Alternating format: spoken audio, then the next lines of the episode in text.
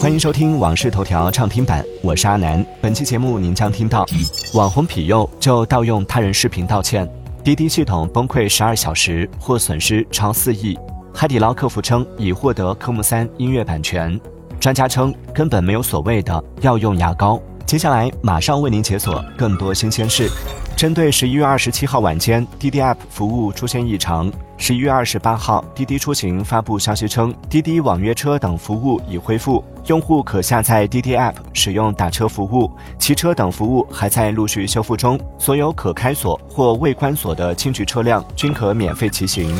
十一月二十七号晚间，陆续有用户反馈无法使用滴滴旗下相关 App。截至二十八号上午，仍有用户反馈滴滴司机端后台处于崩溃状态。据南方日报统计，参考滴滴出行此前公布的二零二三年第三季度财报，以此次故障时长估算，滴滴或将损失过千万的订单量和超四亿的交易额。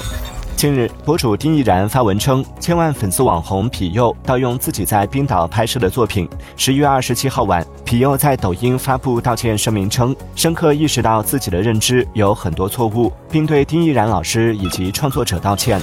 近日，一段女子在云南大理洱海裸泳的视频引发关注。对此，大理宣传部门表示，女子在洱海裸泳事件属实，公安机关正在调查处理，目前尚未公布结果。律师表示，若该女子年满十四周岁，具有完全民事行为能力，该女子会被处以拘留。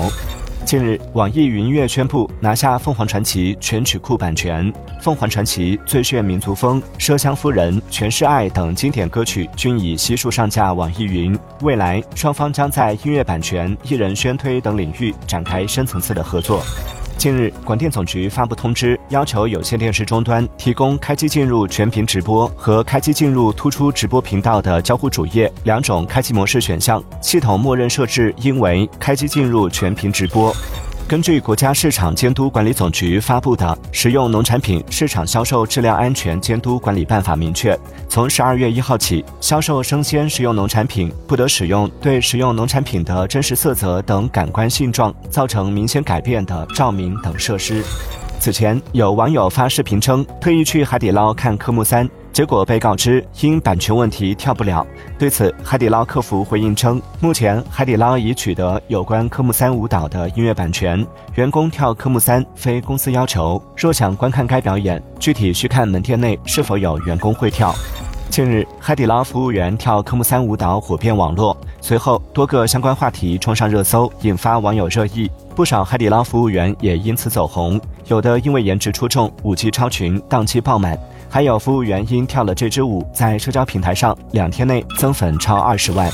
随着气温走低，御寒用品热销。数据显示，十一月份以来，某家电卖场全国线下暖风机销量环比增长百分之四百一十，T 小线取暖器增长百分之五百二十五，游厅取暖器增长百分之六百七十。此外，某电商平台上。暖鞋器、发热围脖、水暖毯、电暖桌等新型取暖设备的销售额环比增长超过一倍。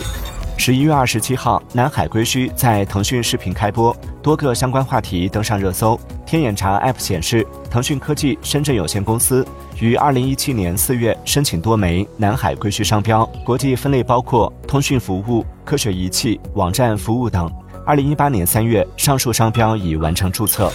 市面上号称有各种神奇功效的药用牙膏越来越多，价格更是从二三十到上百元不等。对此，专家表示，根本没有所谓的药用牙膏，也不可能依靠牙膏来治疗口腔疾病。我们在日常生活中选择牙膏，只要认准含氟就足够了。